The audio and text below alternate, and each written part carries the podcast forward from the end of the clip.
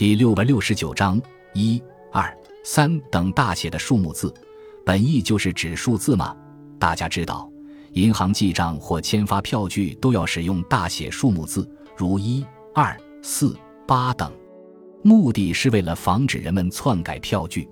但一、二、三等大写数目字最初并不是用来表示数字的，这中间经历了漫长的历史演变。一本是会意字，最初通作一，表示专一的意思。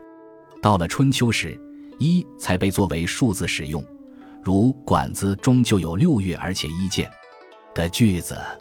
三十参的俗体字，意思是参加、拜访。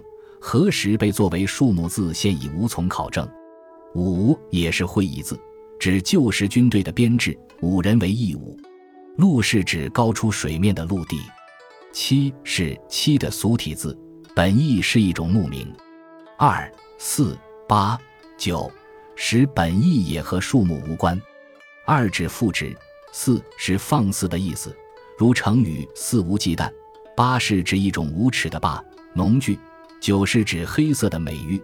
十与现代汉语意义区别不大，是拾起、捡起的意思，如路不拾遗，夜不闭户。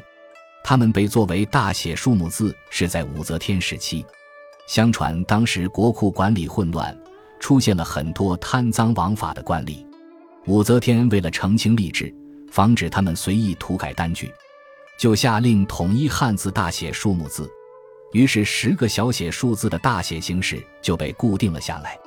武则天对于规范汉字大写数目字有重大贡献，但大写数目字被广泛作为记账方式是在明代。十载朱元璋时期，户部侍郎郭桓勾结其他中央地方官员，大肆贪污国库钱粮，被查处后，朱元璋先后颁布了多条惩治经济犯罪的禁令，其中就包括将记载钱粮的小写数字改成大写数目字，此后一直沿用至今。